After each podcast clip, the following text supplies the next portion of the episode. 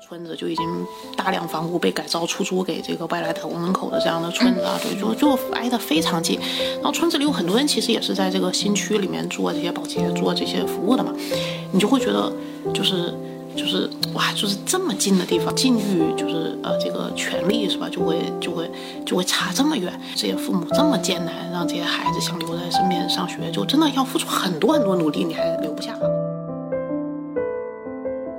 我的人生道路的所有的关于困惑的解答，我就养成了一个习惯，就我有什么困惑，我都会相信这个世界上肯定有人遇到过，肯定会有人把它写成的书，只要我去找，肯定能找到。嗯嗯嗯。因为做公益的人，就是很多人都会因为在路途上被这个沮丧感、无力感击倒，就转行了嘛啊！因为你看不到你做的事情能带来什么样的改变。但是你这个，你只要相信连接是看不见的，它是给你一个重要信仰的。你你相信，所以你只用关注你正在做的事情就完了。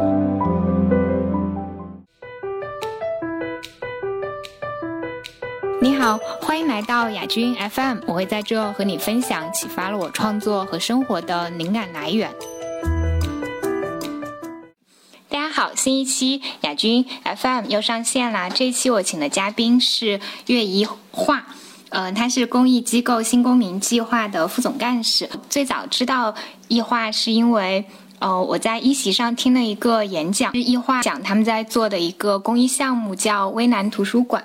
这个项目服务的对象是城市里面的流动儿童，他们会给那些在打工子弟学校就读的孩子们去帮他们运营一个图书馆，这些孩子他们就有机会能够得到更好的阅读。当时在听这个演讲的时候，我听哭了。一画当时他自己在做这个演讲的时候，他也停下来好几次，就是那种哽咽。我觉得就是。呃，同样是孩子，但是就因为随机出生在不同的地方，他们所面临的教育资源就如此的不不平等，或者说不公平。所以这一期就是想听易画他这样一位在。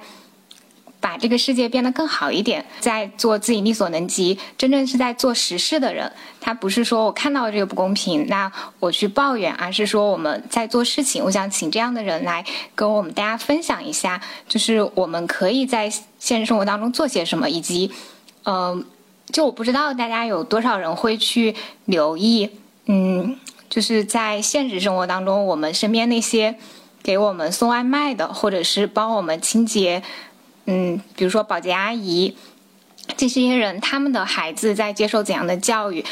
嗯，他们的所接受到的教育质量又是怎样的？所以也是想请一花他跟我们分享一下，就是我们可能在日常生活当中未必了解的，但是是这个社会上真实存在的另一面的那些人，他们在过的生活。请一化可以补充介绍一下自己。啊，大大家好，我叫岳一花，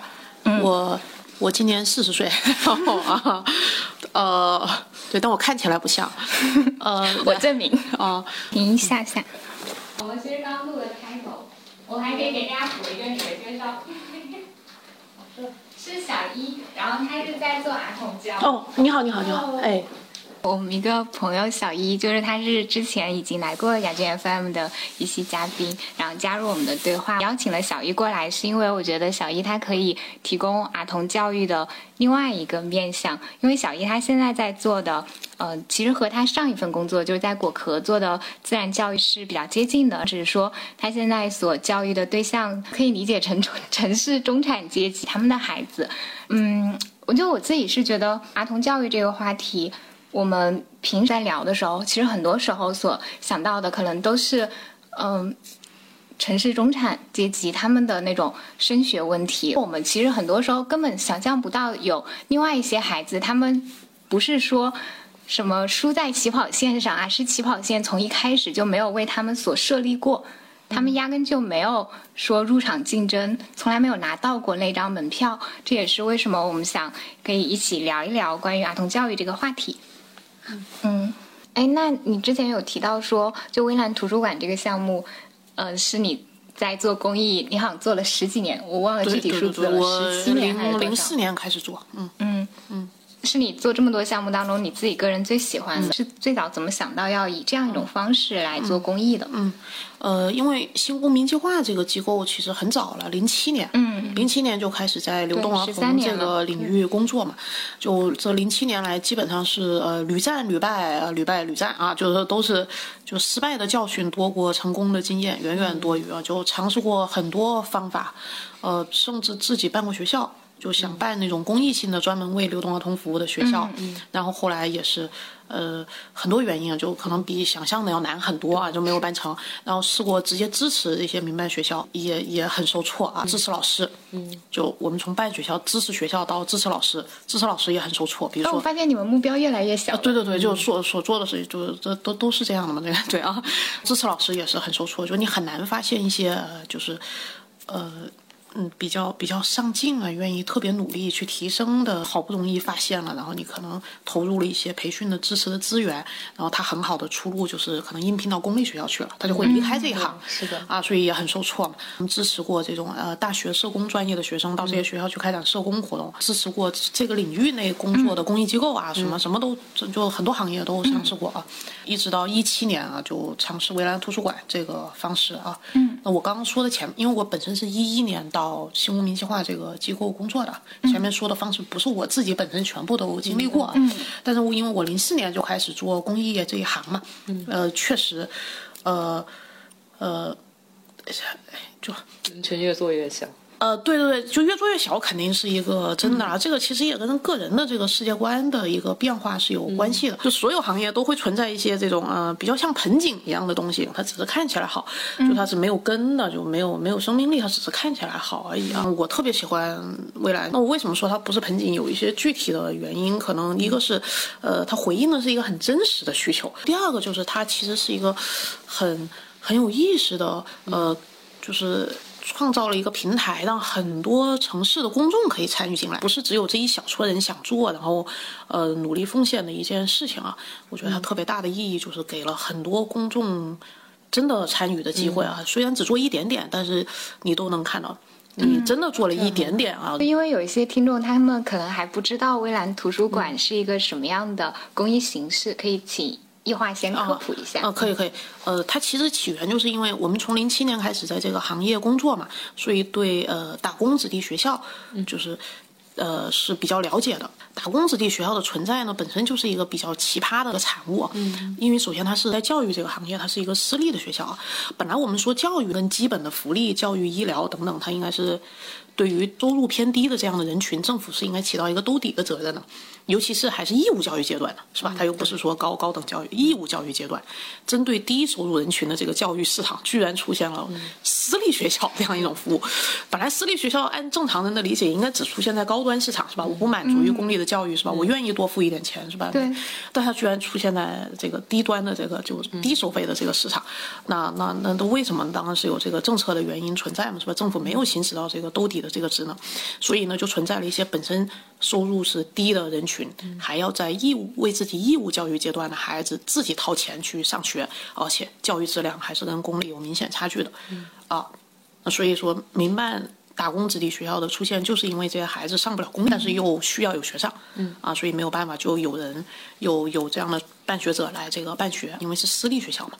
他呃，首先不说这里面有很多的这个办学者是以盈利为目的进入这个市场的，即使是不以盈利为目的的，他也要考虑自负盈亏的问题。嗯，但是他的收费又不能高，因为你面对的就是这个打工的，对群体对低收入群体，啊，那所以这个成本可以想象，就确实是啊，就能投入的教育成本是很低的嘛。嗯，啊，就像我用过的那个数，就是是吧？嗯，北京的学校一个学期三千块钱，一年也就六千。嗯。老板还要挣点，你就算不挣，拿六千来算，你跟这个公立学校一年三万多的这个生均成本比，呃，这个差距也是很明显啊。所以呢，因为我们从零七年开始就在这一类的学校里面服务嘛，所以对这种学校的这个呃教育质量，还有他们面临的困境是比较了解的，也是看到很多学校接受了社会捐赠。以后那些书其实孩子们并并看不到啊，看不到啊。再结合它，其实是一个很好的机会，让公众来参与这个图书馆的运营嘛。然后，尤其是随着这个真的是科技进步，真的是这几年的科技进步啊，导致你这个图书馆运营可以越来越这个便捷简单，让我们在组织志愿者，然后志愿者以这种众包的方式把这个图书馆运营起来成为可能。这主意不是我的，我虽然就蔚蓝图书馆开始做的时候，一七年开始做的时候，我我就在，但主意是我们一个另一个同事的啊，他最先提出了这个主意啊。嗯，当你们开始做蔚蓝图书馆之后，就是有哪些可能？困难是你们之前完全没有想到的。我们是一七年十月份开始，一开头先在北京做了两个分馆，跟学校的合作是很顺利的。一开头我们找的合作学校都是那种自己有图书馆但开不起来的，嗯，呃，就是就是摆在那。对对对对，我们其实就是你就把图书馆交给我们运营，你什么都不用做。我们唯一遇到开那个那个时候说不能跟我们合作、不能开的，都是因为呃学生数量比较多，一个空教室都没有。就它本身没有图书馆，也没有空教室，所以做不了，啊，就没有任何其他原因拒绝我们的，都是非常欢迎的。这个学生的这个热情也是超乎我们想象的，啊，我那个同事在一七年十一月的时候，当时写了篇文章，我们发在公号上，呃，就是，呃，名字大概是叫做，呃，知道我们在做一件正确的事儿，终于让我们松了一口气。呃，一七年开的头五个分馆吧，就基本上每个都是以这种。就排队解书，然后忙不过来，像打仗一样，就这种啊，就就小孩的这个读书热情，确实是我们在这个实践中得到了一个确认吧。这个也是一个，这确实不是一个一开头非常非常确认的事情。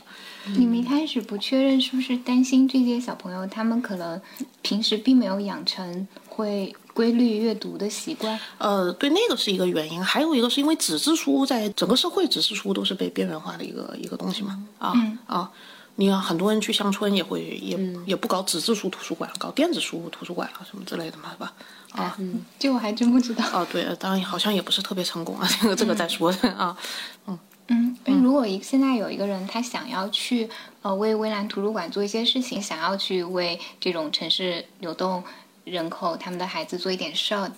那他可以做什么呢？哦，很多，就比如说他是周一到周五有空的人，嗯嗯，啊，那就可以到图书馆做馆员，做志愿者。嗯嗯啊，就管员志愿者就是，呃，你可以就我像我今天还跟另一个志愿者说，就你可以做很重复的。机械性的、简单的扫码的工作，就比较治愈的。你很简单，就是 啊，扫卡、扫书、扫卡、扫书，是吧？还书上架就很很治愈的那种重复工作。但如果你想做的更多，你可以参与这种包括布局的设计啊、改良啊、阅读引导啊等等，就是等于说你你想做多做少都是有你的空间的。如果你周一到周五没有空的话呢，我们有另一个岗位就叫管东，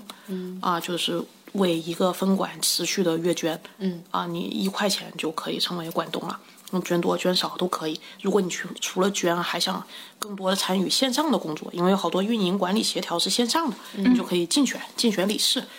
啊啊，所以就是不同的投入程度啊，不同的工作空闲时间的这种这种特点，还有各各种人基本都能有岗位。嗯嗯，你们对志愿者有什么筛选要求吗？有的，呃，就是比如说做管员的话，还要通过考试。嗯啊，我们考试基本上三部分的内容，一部分是对流动儿童这个议题的理解，嗯。啊，第二部分是对微蓝这种志愿者为主体的组织制度的理解，第三部分是图书馆的实物操作啊。是是是还是？呃，我们做了一个，对，我们做了一个题库，就你可以自学，然后去做那个题库里的题，反正大概是五十道选择题，然后你要八十分才能过啊。哦，有点像驾考。呃，有点像 B 站的那种大会员的那种部分，对，那个也是给我们启发的，对啊。呃，也想问，就是，嗯，在做这个图书馆的过程当中，你在一席讲座当中，你，嗯，让你那，嗯，就有点哽咽的那几次，其实都是提到，就是现在这种打工子弟学校，他们有被撤校，或者说有被清退。那现在是一个怎样的情况呢？就就情就情况有多严峻呢？就每次反正讲到拆迁，就会比较比较容易这个情绪上有一些有一些失控啊，确实，因为就是啊印象很深刻，今年暑假被拆掉的一个我们北京十四馆啊，在那个西北五环外面，呃永丰村，因为我平常是骑摩托车的，就比较方便嘛，在路上。你要去永丰村，你从这个五环出来，你会经过就北清路的一段，就中关村的新村，他们叫中关村新区啊，哇，全部都是特别漂亮的办公楼。就那种新出处的那种，就很很发达的这样的景象，马上就是都不用一路之隔，就是一大片那种平房村子就已经大量房屋被改造出租给这个外来打工人口的这样的村子啊，对，就就挨得非常近。然后村子里有很多人其实也是在这个新区里面做这些保洁、做这些服务的嘛，你就会觉得就是。就是哇，就是这么近的地方，境遇就是呃，这个权利是吧，就会就会就会差这么远。这些父母这么艰难，让这些孩子想留在身边上学，就真的要付出很多很多努力，你还留不下啊？就反正你每次想到这些画面，就是你路上光是经过这个，你就会觉得，哎呀，就会觉得啊，真的是很讨厌的一件事情。嗯，北京现在情况确实是比较，哎呀，反正如果。对，如果如果还是按照现在的政策看，它总总体上还是在清退，在控人的。嗯，哎，那你在做微蓝图书馆这个过程当中，看到就是就小朋友他们对于图书馆的一个反馈当中，有没有什么就让你觉得印象比较深刻的事情？最近想的比较多的就是因为呃，今年的暑假学校被拆的比较严重嘛，像我们去年年底的时候，呃。我们有个志愿者去每个分馆里面拍一些小孩子的视频，问一下你们对，呃，图书馆有什么建议啊？几个四年级的孩子，就男生也是老来图书馆，都这样勾肩搭背，这样对着那个镜头说，也放的放的很开，就说那个没有建议，没有建议，没有建议，挺好，就是不要变啊，因为因为这有很多回忆，你知道，就是很老成的。当时是一九年十二月底，十二月最后一周去拍的，图书馆就也很正常，期末就要闭馆了嘛。我们看片子都觉得这小孩说话太搞笑，就就他说不要变嘛，就希望图书馆就就会觉得就怎么可能嘛，有什么好变的嘛？这不最基本的嘛？你提期待更多书更多天是吧？很正常，我们要想办法是吧？但你说不要变了，这太容易了。哇，结果没有想到那就是最后一次啊！那个图书馆就因为上半年疫情都没有开过学，学校啊，结果到八月的时候那个学校就被拆了啊，就再也没有九月了。被拆是因为那个学校没有。没有什么啊，那个学校首先是没有办学许可证，然后那个村子就不再租房子给这个学校啊，那个村也有压力。我们后来才知道，就他跟那个村子给这个学校，就可能在两年前就已经提出来要让这个学校走了。嗯这学校其实已经撑了很久了，就他也一直拖拖拖，然后拖到那个时候八月已经拖不了了。但这种事情对学生跟老学生跟我们肯定都是不知道的嘛，我们不会从两年前知道，我们肯定都最后知道的，所以就觉得特别特别突然。啊，所以反正就因为那片子确因为是小孩的视频嘛，所以确实我们经常经常回看。新志愿者来，我们一般都会放啊之类的这样。哇，每次看到那个书啊，不要变就好，哎呀就哇，就我觉得真是真是完全没有想到这个，哇，居然真的就变了。那这些小朋友去哪了呢？呃，就当时那个那个学校还算是比较负责任，反正就跟这个乡里面协调嘛，这个乡教委就呃附近附近有另外两个民办学校就分过去了，然后但那两个民办学校收费都比这个学校要高，这个学校原来收费是五千左右啊，那两个都基本上到七千五对一学期啊，然后附近的两个现在都到七千五了，有些到八千以上了，现在基本上反正最近最近一两年涨的是很厉害，嗯，它确实它这个它因为它如果不涨的话，老师工资就非常低。他不老师工资一低的话，你这个就留不住人啊！现在确确实是这样。但是那个反正乡教委协调吧，就相当于这个学校分流过去的孩子，就承诺到小学毕业学费可以不变。嗯。上周在那个大兴南六环外面的一个学校，嗯啊也是有这个，我们也啊叫王立庄村，很远很远，南六环外面，那个学校也好多年了，二十多年历史了啊。然后居然老师的工资才两千多块钱。两千块钱没有社保，你知道吗？呃，打工子弟学学校现在老师基本上是两类，一类就是年轻老师，就是刚进入城市的一个跳板啊，所以这些老师流动性是非常高。需要在这个地方积攒一点教学资资历。他未必下一份会是这个学校了，因为。他在这个学校的教育经历，对于他进入公立学校是没有任何帮助的。嗯，而且这个学校是没有任何编制的嘛，就他不在这个教育系统里面的啊，所以他其实是作为一份工作啊。另一类就是大量的当时各个乡村学校下课的那个代岗代课教师。就因为清退我们前面最近十年啊，这个乡村其实也不是很遥远，像门头沟、房山什么这些都都有很多这种代课教师下岗，很多就在打工子弟学校一直工作了。然后这种流动性是很低的。然后他们的工资，你像我刚刚说那个学校啊，就年轻老师如果刚来就是两千多，但是说真的就是，呃，培训是基本上没有的。也别有说什么教研了，因为他们每周的课时数都是二十多节，相当于每天都在上课，然后剩下时间就改作业，你没有时间去考虑什么考虑什么这个这个教育对，或者是大家大家一起学习一下最近有什么新的呀？学校就多媒体设备其实也还是比较少见的啊，呃，所以整个教育理念跟教育质量就是反正像房山有个校长跟我说，他是公立学校从内蒙过来的嘛，所以退休了以后发挥余热这样的，然后他觉得可能接近二十年这个差距啊。就是跟公立学校的差距。嗯，他嗯去博物馆的时候，或者嗯，就有时候会看到那种老师带着小朋友在里面素描写生，我就会感慨说，现在的小朋友好幸福。但其实这种幸福就是只是一一小撮小朋友有这样的幸福。嗯，这个。哎呀，这个这个，哎呀，这个问题实在是比较大。对，确实是太大了。嗯，就比如说，就像就像就像上个月啊，我们这个十一馆在朝阳老君堂的这个学校啊，因为朝阳老君堂在东四环外面一点嘛，所以那边那个家长收入其实是普遍高一些的，孩子家庭情况也会好一点。图书馆呢，那个志愿者啊，就比如说呃，隔一两个星期就让这个班的孩子来那个有那个空的黑板。就说出黑板报，这孩子就写那个呃呃，我想考北大清华，有些就写我想这个周末去动物园，有些就我想打游戏，反正就我想啊这样之类的，就我想干嘛什么之类的。小学生嘛，那那基本上四年级的孩子来写的，然后看了以后就很感触，因为正好什么呢？正好那段时间我在那个北京的二十九馆，在这个那个七里渠，就是回龙观再往北一点啊，西北五环外面的一个学校。那个学校是还保留了初中的，就民办打工子弟学校里面有初中的学校已经特别少了。啊，是因为一方面是是那个教委不让办，啊就不让民打工子弟学校有初中。第二方面也是确实是生源会少，因为你但凡可能成绩好一点，就是有读高中的希望的话，对家长可能四五年级最晚六年级毕业就会让你回老家了嘛。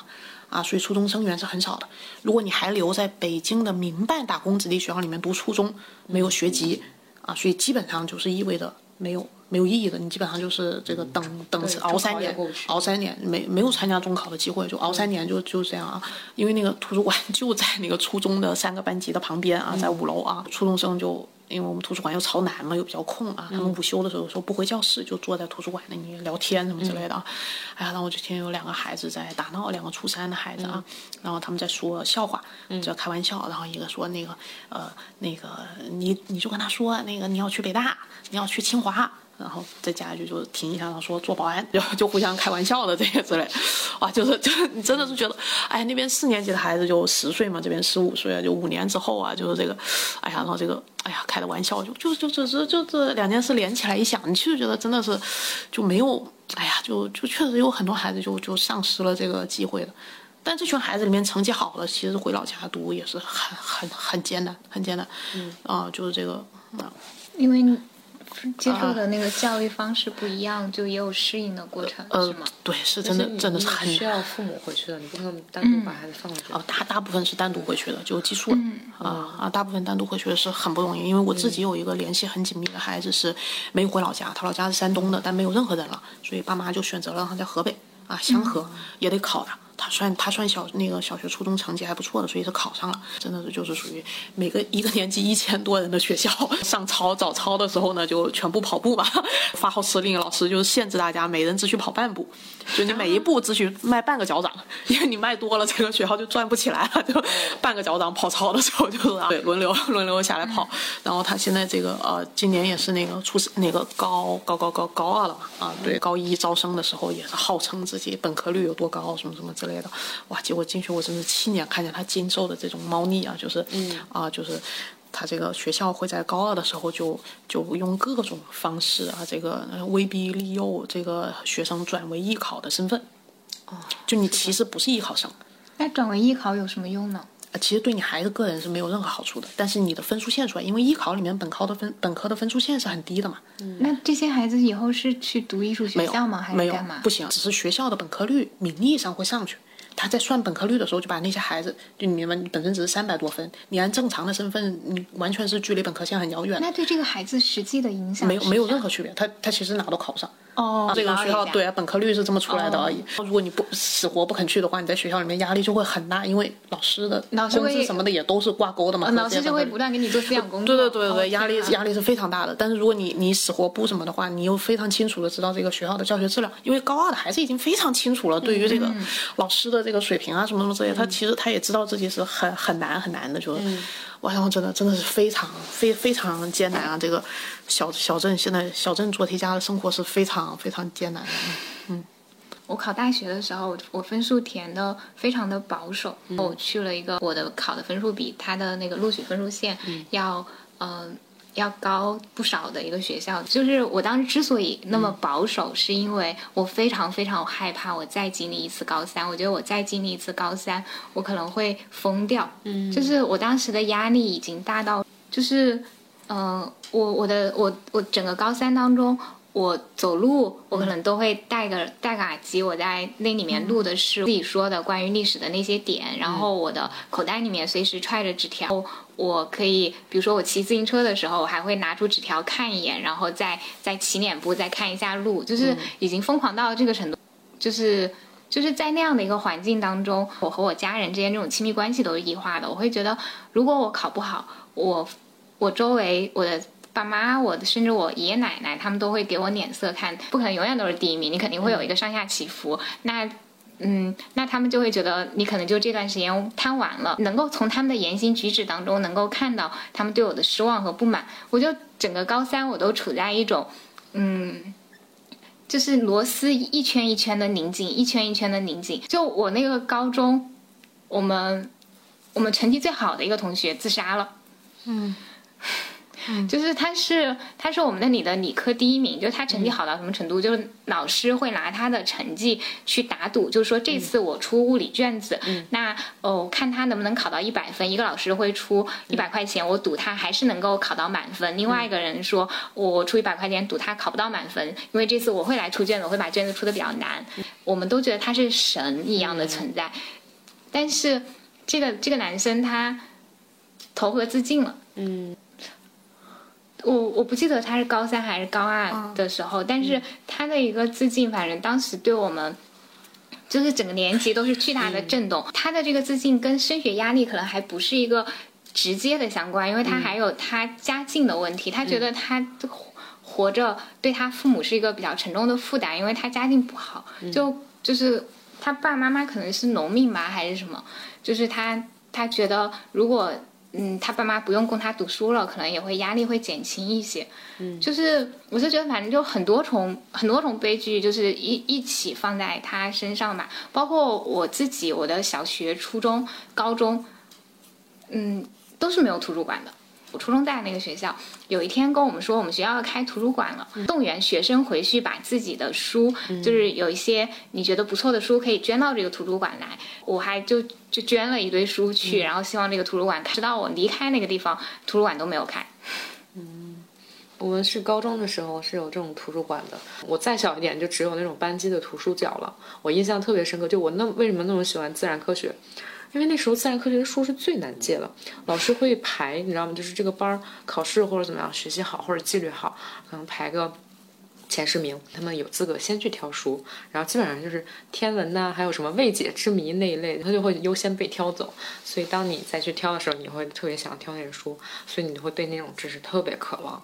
嗯，就是嗯，就最早的时候，你看的东西印刻在了你身体里。对，就真的就是就变成了基因流淌的血管里流淌的一部分了。嗯，但是我后来意识到，不是所有人都有这样的教育资源的，所以就也是比较感慨。我之前也是看到，就是我应该是在亚军朋友圈这里看到的，就是蔚蓝的这个项目一席的那个演讲嘛。然后我看完的时候，我自己也不行了，哭的不行了。我觉得确实他戳中了我很多的痛点。嗯，就是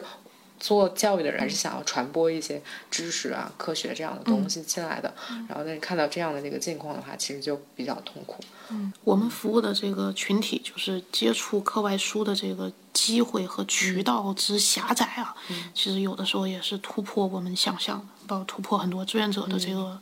这个想象的，真的是突破。像那个我们其实有时候我们会做一些心愿单，嗯。嗯，就是因为也别就我们其实就我们的书单是挺好的，就我们其实采用这个深圳一个叫爱乐基金会的小学图书馆推荐书单。嗯，我们对图书馆的配置呢，首先是学校有啥我们挑一下，能用的是吧？先摆着。这里提个问题，我之前就给你们捐书的时候，我我以为就是会审核通过一部分，有一部分不通过，因为我其实对里面的书我也不确定说都是完全适合那个年龄段的，但是。反正总之就都通过了，我就心想，就是哎，你们的那个审核书的标准大概是怎样？呃，就我们首先就是学校有书的话，我们会先先筛。北京可能。因为北京，北京情况稍微好一点点啊，就然后广州，广州因为学校都有证，所以学校都必须满足一个教委的这种图书的要求，因为它按样子就形式上总会有一个图书馆的，嗯，然后人均二十五到三十本，这是这个教委的要求，嗯，但都是形式主义，这可以坦白说，就全部都基本上全部都是形式主义，所以书的质量之差简直是耸人听闻，就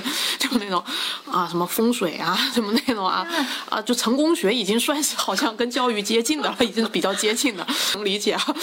房。地产啊，风水啊，什么女人你要怎么办？什么类似这种之类的，对，就是很常见，就各种各种不知道哪里来的二手书嘛。就像广州我们这个武馆，现在基本上去看就没有一本可以要的这种 这种情况。我们最最大的价值首先是捐人嘛，啊，有了人其他都好办嘛，是吧？慢慢来嘛，是吧？我们所以不是那种呃传统意义上的一个图书馆或书架全新的是吧？书单我们来的整个一万本，这种不不是那个，确实不是这样的，就是一个比较因陋就简的这样的一个机构啊。啊，我们就正好也有。资源，然后这学校正好什么都没有，我们可能会呃筹到钱了，买买一波，根据这个爱乐的这个小学图书馆推荐书单啊，这样书的质量是比较好的。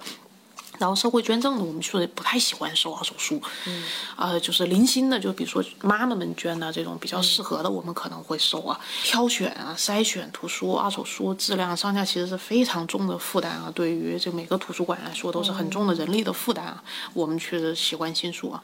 然后二手书的接收在我们这个公众也因为，但确实考虑到很多公众有这样的热情嘛，然后有些书也是合适的，所以开了一个口子。我们有图书组的志愿者，嗯啊，那个，所以我们列出来的，比如说。是那个，我记得是十年以内，一零年以后出版的。哦，可能是因为我当时捐的那一批书，就是基本都是新书，有的连那个封那个外面的塑封都没有拆。对对呃，像我们比较明确的，像杂志肯定不要，客服不要啊，这种课本不要。图书组的志愿者会去对比每个分馆的馆藏，然后优先给不重复的那些分馆啊，其实也是一个人力活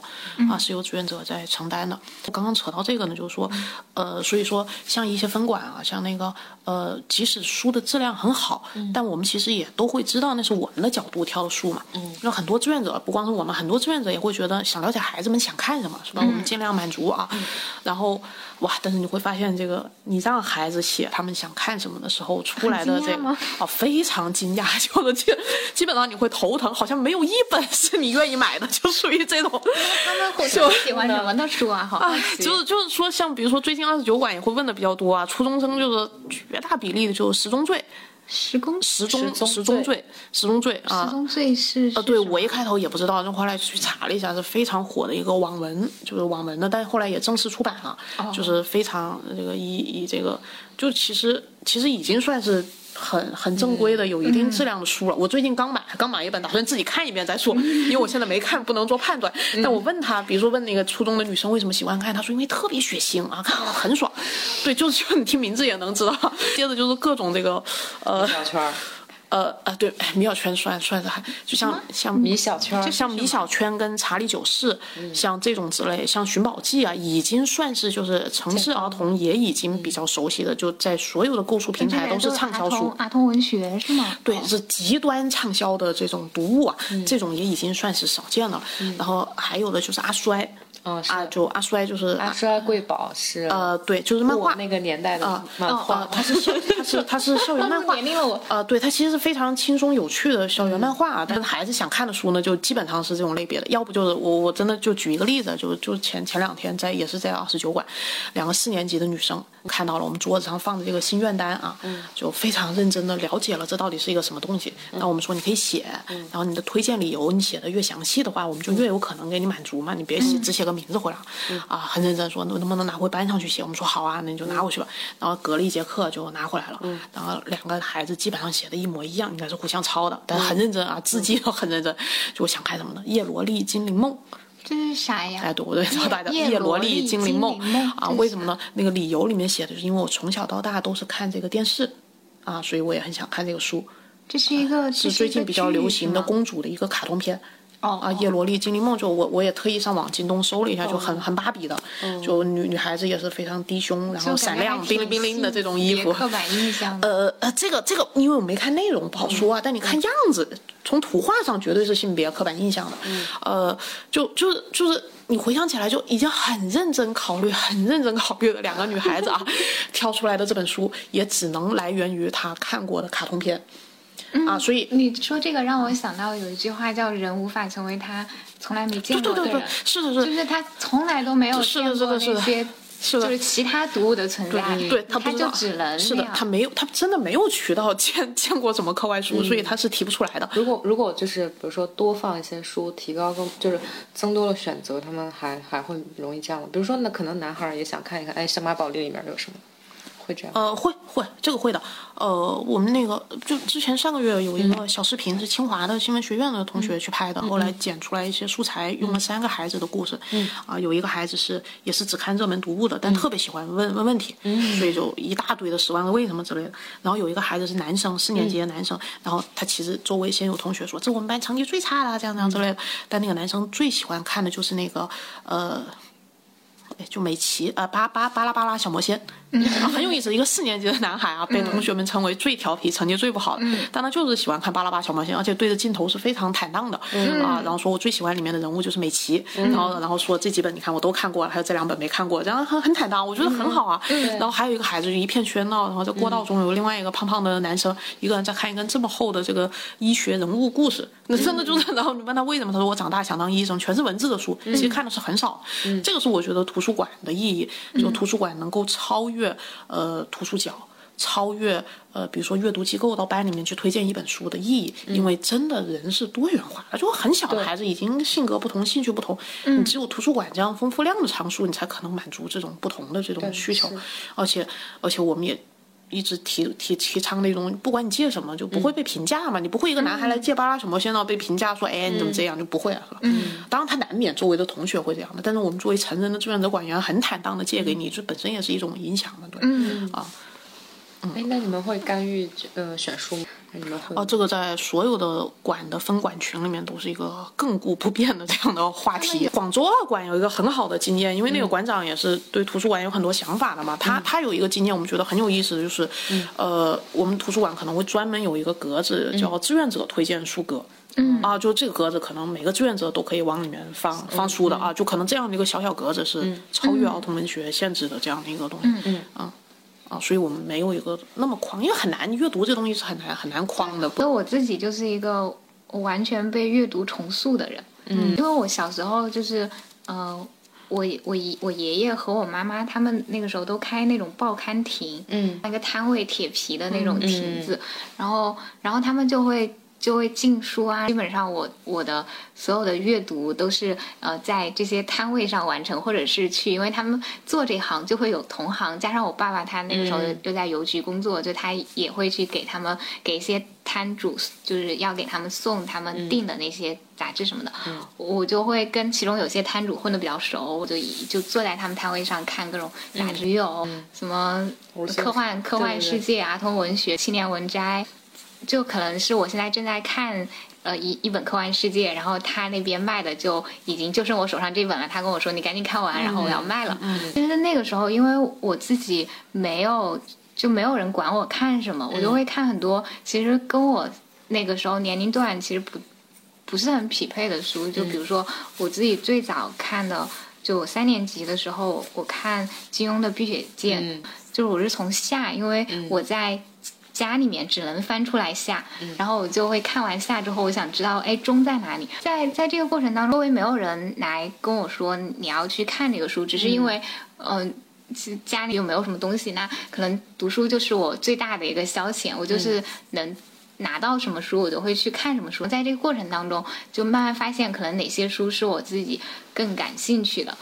我。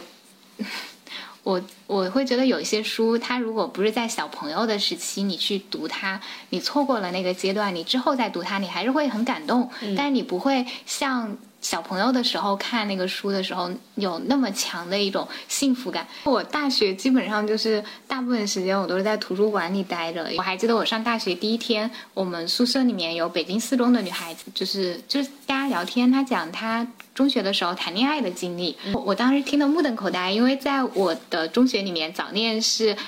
就就像犯法那么严重。就有一种要被公开揪出来当众批斗的那种感觉，所以我就很难想象还可以这样子生活，一个女生还可以很自如的跟一个男生说我喜欢你。嗯。嗯，就整个大学期间，包括我当时还会有那种，就有很多很多观念都是完全在阅读当中被击碎的，就包括什么处女情节啊，包括性别刻板印象，包括什么以后嗯，就是你的人生道路如何选择之类的，就是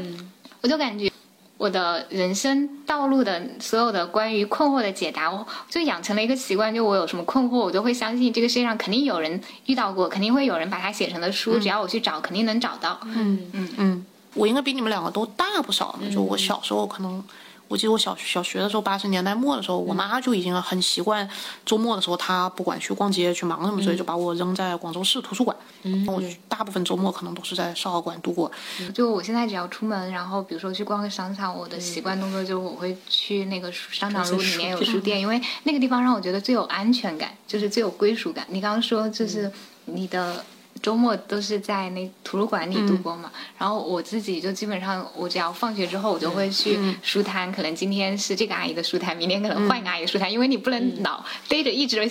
羊薅羊毛。你们现在会接受那种，就是，比如我就是个人的那种，比如说这里放一个个人书架，可能它不是那种大量的捐书的那种，可以吗？个人的书架，就少量的捐助一些书。呃，那就通过我们公众号菜单栏，然后你要你要对你要把自己的书目拍一下，然后有图书组的志愿者会筛选，你还要自己承担这个邮寄的费用，对他会告诉你往哪寄啊，那个地方没有。嗯，哎，你做公益这么多年以来，你对公益的理解跟你刚入行的时候有什么变化吗？我一开头还是秉承高中的那个理想嘛，就好像惨恶出奸那样的理想。我觉得你特别适合来法大，法大的校训就是什么持正义之天平，什么要斩邪恶之类的。会会，所以刚开始做公益这行也会这样，尤其是我一开头头四年是在一个国际的环保机构嘛，嗯，啊叫那个绿色和平，是它它其实跟现在比还是比较激进的，嗯啊，它后来越来越像一个。研究机构了，对，说 尤其是我当时在污染防治组工作嘛，去比如说觉得你呃呃惠普，嗯，就去查你惠普在全国的供应商，一级供应商可能你是富士康什么之类的，你也很难找着他有什么排污的证据。富士康再往下找，可能要找到三级、四级的这样供应商，开在珠三角的某个村子的那每个某个镇上，正好在一条河边，那我们就去猜会不会有排污什么之类的，这这跟渔民借个小船就这么着的，你看这样之类，然后就等你那样是不是排污啊，然后水取个土啊，然后发现。你有问题之后，就可能就到，呃，未必是惠普啊，这个澄清一下。刚刚举了个例子啊，就 啊，对，就反正当时还是很很好玩嘛，头四年，所以头四年基本上就是，呃，对于我而言，好像公益是一个哇超级好玩的一件事情啊，尤其是在这个国际机构，它真的不太有点像侦探的感觉，就是。就是酷，不不担忧机构是不担忧生存问题的，而且这是一个很广阔的一个空间，就你想干什么，你只要就就好像可以，就是很那四年对我而言是很，呃，所以非常快乐的回忆。对，非呃，对，就当在这个价值观上，你可能工作方法技巧上学到很多，就绝对是对个人获益很大的一件事情，呃，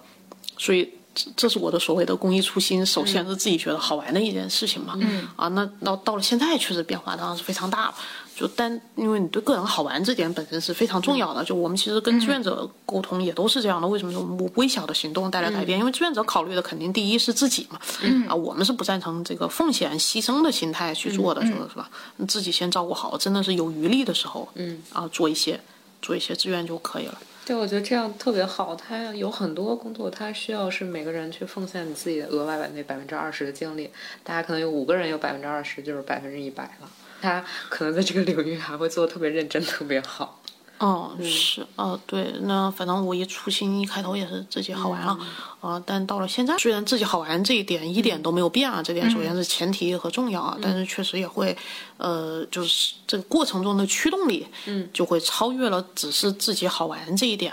就就是那过程中的驱动力是什么呢？哦，对于微蓝而言，其实是很直接的。为什么我特别喜欢这个项目？是因为你时时刻刻很容易受到驱动，一方面是这个孩子的驱动啊，就你就是因为很容易看得到，就这个真实的需求被满足，是吧？那个比如说我们刚开始开几个馆的时候，很多孩子是不习惯这个，哎，居然有个图书馆这样的东西啊！然后你今天来了，他问你明天还来不来？当你知道哎明天还能开的时候，他可能就跳起来，哇，这样耶，你知道就会这种 就很简单的那种小女孩的快乐，说哎就就这种时时刻刻，你首先是一种驱动力嘛。然后像现在我们志愿者增加了之后，就来自志愿者的驱动力也是非常多的。你真的就看到很多人，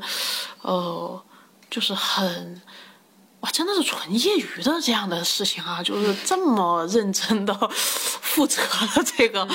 啊，对，就是我们现在因为每个分馆都在改制嘛，嗯，就是每个分馆都会成立自己的志愿者团队，功能呢就叫理事。哎，那你做嗯图书馆这个过程当中有没有什么事情是你希望你能够早点知道的？就你后来知道某个东西，你觉得啊，如果我早点知道会更好。嗯，不会，不会这么想。就我们其实肯定是走了。你现在回头看，也许是弯路吧，但我觉得真的是自然的。像比如说，我们一开头分馆就是，呃，每个分馆只只是选就志愿者团队是吧？啊，大家来开馆，然后有一个人叫馆长，嗯，啊，一个人，然后然后再加一个全职的人员叫联络员。嗯，但我们每个人要做很多个馆的联络员，就这样开馆。嗯，哇，然后但是开起来就发现事情真的很多，尤其是会压在这个馆员、馆长身上的责任是太多，因为你就跟养孩子一样，是吧？你真的可以只是喂饱他，嗯，但你。但你也其实想让他吃的好一点，是吧？长得好一点，那你就会有无尽的事情出来。但真的馆长这是一个人，甚至有很多是上班的人，他可能是个自由职业者，是吧？他可能全职妈妈这种之类。嗯，但是他都是有自己生活的，他真的是只是业余时间来做这个呀。那个那些那些，当你看见无尽的需求压过来的时候，就是有的人可能会退嘛，或者有的人就呃不做，保持现状就可以了。然后，但是我们作为联络员，就会就就有的时候就。难免就忍不住的，或者在事实上就承担了很多我们原意想让馆长做的工作，嗯，来把这个图书馆维持下去开出来，然后这就造成我们自己就全职人员的工作了。对，呃，对，确实，反正我们确实是，就基本上就睁眼就是 就是微信群吧，就大概是这样的一种状态。然后这样子一直持续到今年的疫情期，其实在一九年的时候，我们已经就一年半左右，我们已经意识到这个有一个很很严重的模式的这个问题，嗯，就我们全职人员数量是有限的，嗯。就我们其实现在真正做的最多的就三个人嘛，嗯然后再算上传播、筹款啊这样那种支持型的同事，就五个多人这样之类。那你每个人就算是超人，那那如果我们就是这么几个全职人员，我能开几个馆？嗯就我也不可能靠增加全职人员的模式，这非常你每个全职人员，你好歹每个月几千块钱也是工资啊，是不是这个之类的？就是都都是什么？这这不不太像我们本身想做的一个事情，而且这样志愿者参与确实就感觉有很多人才没有发挥出他的能力，这样之类的。啊，所以所以这是疫情，今年疫情期。就憋出了这个新的办法嘛，就是管东的这个岗位，每个分管成立理事会，然后志愿者不再是一个馆长来承担那些责任，而是用一个团队的方式，三个人甚至五个人啊，大家一起想办法啊，然后就。呃，现在我们改制就慢慢的开始改制，我们现在大概有八个分馆，嗯，做完这样的改制就有志愿者团队，嗯，就感觉就这个分馆好像哦，这几个志愿者这个参与进来以后，对对对，就好像因为本身一个人他真的是这个真的很困难，我们我们应该早一点想到用这种团队的方式来解决，彼此有个伴有个商量。你现在回头看可能是个弯路吧，如果一开头每个分馆都会这样的话，就就很好。但我觉得这是自然的一个事情，就解决方案在做的过程当中逐渐浮现，而且有时候事情没把你逼到那个程度，你也不太想去找新的方案。呃，对，或者说也是自己的积累没有到想得到这些方法的这种程度。嗯嗯。而且我会觉得，就是现在这种每个人就做一点点的方式，也让志愿者更能够细水长流。因为如果一个人承担很多，就是很容易会有一种被剥削感。然后一个人一旦觉得我。太奉献或者觉得自己被剥削，他就很容易进入那个三角循环，就是一个是拯救者，他从拯救者滑下来，滑到了就是受害者啊，受害者又很容易进入到另外一个点，就是施暴者，就是他会觉得我被压榨了，他可能在工作当中他也会把这个状态去传递给他所服务的对象，在那种养老机构，就护理机构当中哦。特别容易出现。就如果护工他可能长时间处在一种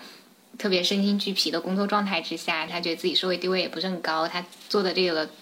工作给他的工资，他觉得又不够多。他会觉得自己被压榨了，那他可能就会把怒气发泄向没有还手之力的老人，嗯。嗯，就从一个奉献者变成了一个施暴者。嗯嗯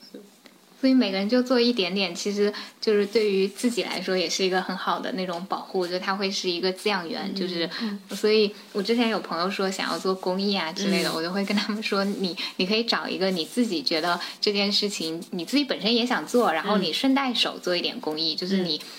比如说，你可能是一个喜欢画画、唱歌的人，你觉得呃画画本身你就很开心，那可能你顺手去帮一个你喜欢的公益机构去重新设计一下他们 logo，在这个过程当中，你自己可能也练了手，嗯。然后呢，嗯、你也能够得到他们的一个认可，那这个对你来说就是一个比较舒服的方式。但如果你 你去给这个公益机构，你自己本身可能是一个体能很弱的人，然后你非要去给这个公益机构，比如说假设去给你们图书馆去当一天的那个仓库搬运的人，那可能一天下来就觉得啊，我我好像就是单纯去奉献了，但这个过程我自己可能没有那么舒服，那就不用去选择这个工种。我们现在团队比较有意识的呢，就是年龄非常大。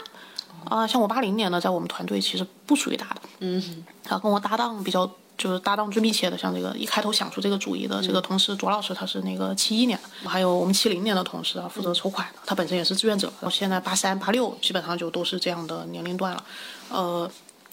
然那这个年龄段有什么好处吗？呃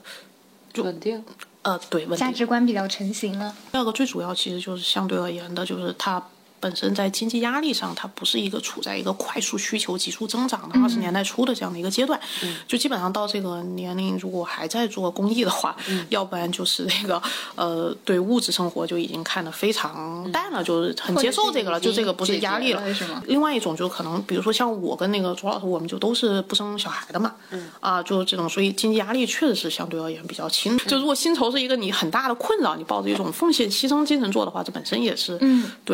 对，你的选择就在我看来就非常酷嘛，就是做公益，我没有要小孩，那就是就反正我觉得是非常酷的。但是就我不知道，就你你的你身边，比如说你家人，他们会对你这种选择，就我爸妈也是特别传统的这种呃工薪阶层，然后就像我爸，就因为我从小到大确实成绩比较好，所以期待值一直都非常高，就一直也不操心。因为。我大学毕业以后选择记者这样的工作，他已经觉得好像有一点，哎，这怎么怎么好像有点挣钱不够，就可能有一点这种。我们家可能就因为毕竟城市家庭就很普通的城市家庭，但不是那种等着你来救命钱的那种嘛，所以他可能这点也就接受了。他可能觉得只是哎，好像不太稳定，不太有点嗯，跟我。妈想的一模一样。啊，对啊，然后然后但是但是他还是有所期待。我爸是特别沉默寡言的一个人。我大学的时候就是离开家，我拍我肩膀说光宗耀祖，就说这四个字，别的也不说了，说我就走了。到我呃那个呃我那个从南。南方都市报离开去新京报的时候，他大概已经看出来我不是那种我挣可能这辈子都不会挣钱的人了，他就已经对他就已经拍我的肩膀说那个好自为之，就已经就光宗耀祖变成了好自为之，就就这样就没有别的了，就这四个字。好自为之之后，我再转行做公益，他就更不能理解。但是他他至少觉得，因为我在绿色和平的时候作为一个国际机构啊，他的工资还是可以的。就尤其是二我在二十多岁的时候，跟我的同龄人比，工资并没有差距很大。嗯，工资差距大，其实到现在你知道，就三三十以后，就因为他们一直在成长嘛，但我们公益机构的工资是不会变的嘛。嗯。所以当时，当时，当时还经常有出国培训什么之类，他也觉得，哎，这工作好像还可以吧。他的主要焦点可能只是集中在你不生小孩啊，什么就反复唠叨这件事情上。但因为在这件事情上已经经历了很好的磨合，他们就基本上已经逐渐就放弃我这个人了，就基本上，就我爸现在对我的就身体健康就没有别的了，就啊就已经没有别的。那我想问一个问题，你你现在的工资跟你在绿色和平比的时候是有降低吗？哦，基本没变，可以这么说。就如果策略和平是零四年到零八年现在年，工资大概是就反正拿到手可能是这个不拿拿拿到手是几千，啊，对，几千块，几千块啊。呃，我们机构基本上差不多这样，嗯，我在我们机构算高的了，因为这个年年纪比较大嘛，对啊，嗯，啊，是的啊，哎，那就会有你身但是你想想跟那些老师比，真是确实也觉得挺高的，对，嗯，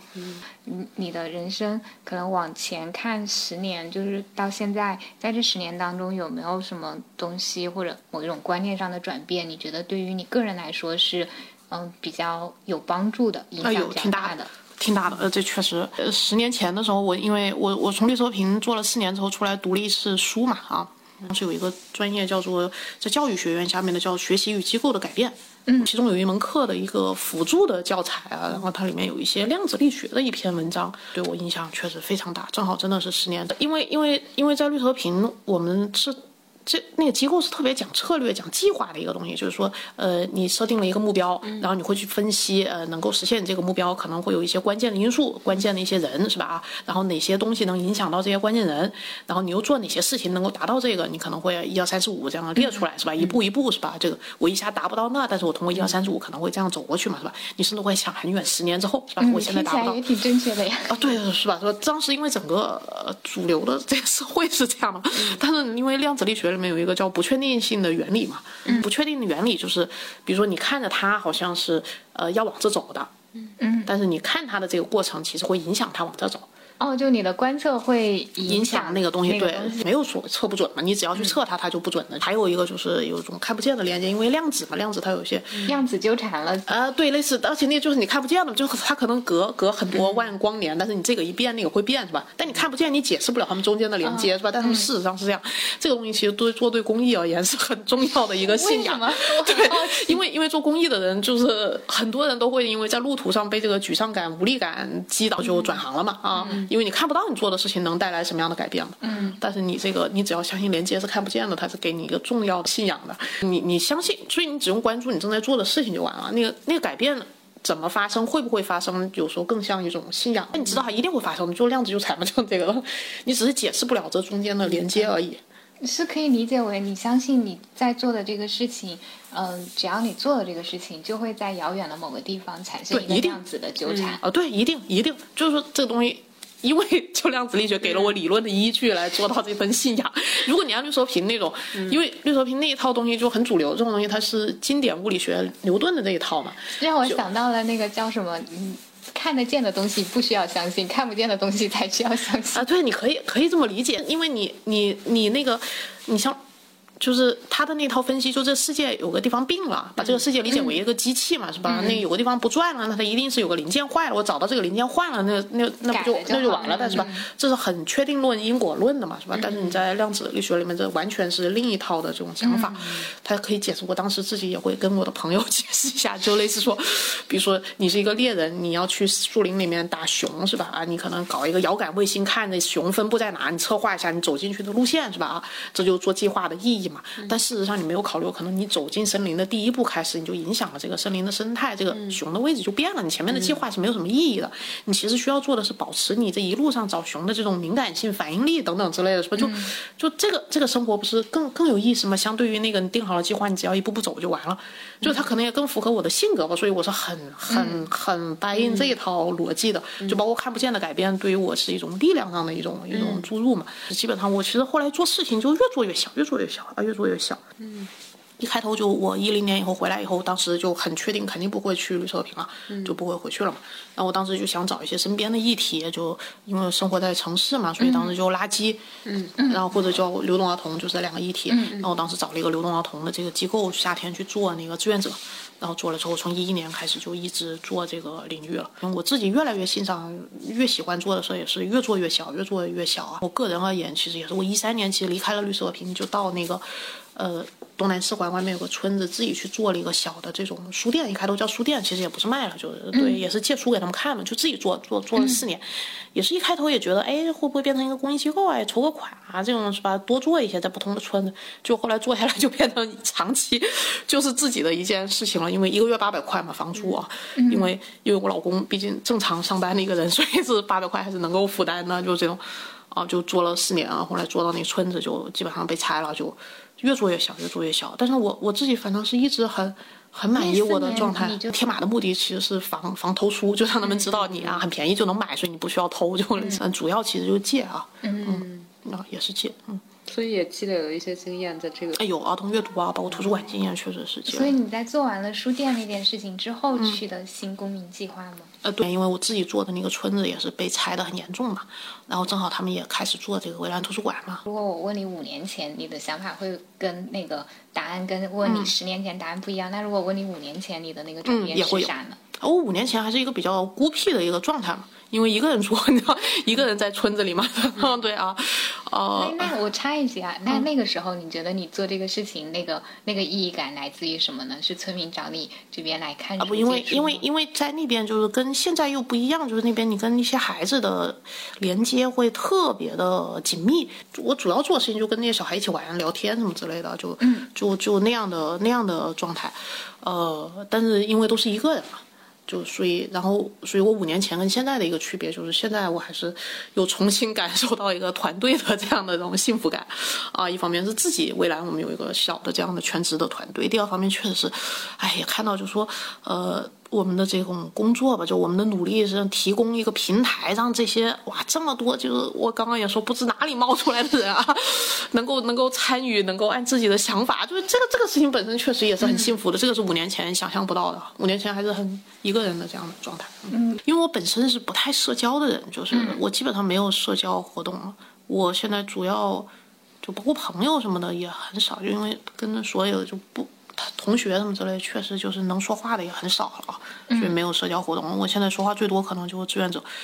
啊，跟年纪大一点的这种勾肩搭背啊，跟六十多岁的这些志愿者是吧，玩的他们非常亲密的这种事情啊，就很很自然。因为我跟我妈都不能这样，我跟我妈都很少身体接触啊。哎呀，我总想起这个比较内疚的，我跟这些年纪差不多的志愿者非常亲密啊，这样跟我年龄差不多的就就好像很容易就成为朋友。我其实还有个好奇就是。嗯，你你做丁克这个决定背后是你是为什么会做这个决定？啊，没有，就是比较自私。我觉得完全不能想象投入那么多的时间啊、金钱，这个为了另外一个人，哇，这个这点确实接受不了啊。对，嗯，啊，接受不了。但你现在做公益也是在为别人呀，你就有有有一部分当然是你自己开心，但也有相当一部分是你为别人在付出啊。呃。哎，对，但是好像确实是自己的，就我觉得可能就是我虽然比较，就这些孩子借着书了，或者知道图书馆开了，非常的高兴啊。嗯，这个虽然是真的，但是我认为我个人在这件事情得到的快乐、快乐和成长啊，这个绝对是绝对绝对超级超级这是重要的这个部分啊，啊嗯，而且我觉得我的。快乐和成长还有很多呀，我没有觉得，哎呀，但也没必要，说没必要这样，愿意愿意生的也很好。就反正我觉得我的那个理由跟你刚才就想说，可能没说完全说完那个，我觉得还蛮像的。就我觉得我自己还没有完全的舒展开，没有完全的成长，我还有很多东西想学。就是我，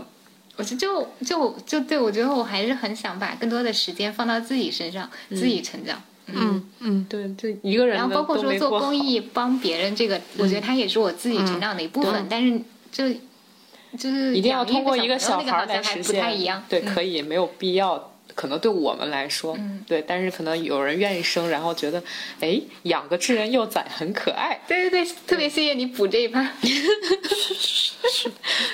对我，因为我自己现在心情就是这样，但我有很好的朋友，他就是觉得养个智人幼崽挺有意思的，就跟科学实验似的。对于你来说，就是他可能对你影响比较大，然后你觉得值得推荐给别人，就让更多人看到的。嗯，那量子力学就当时当时还只是网上连载的一个那个科普的那个，但那因为是科普的角度，所以没有很深的物理概念，而是，而是对我自己还是得到很多启发。应该叫朝天元，后来红了，就是那本书也正式的出版了，后来起了个不同的名字，好像叫《上帝掷骰子》嘛，好像是叫这个。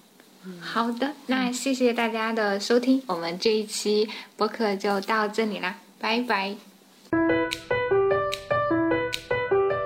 如果你喜欢我的播客，也欢迎你关注我的公号“雅君的好用分享”，我会在那里和你分享好物、见识和审美，你会看到一个更多面的我。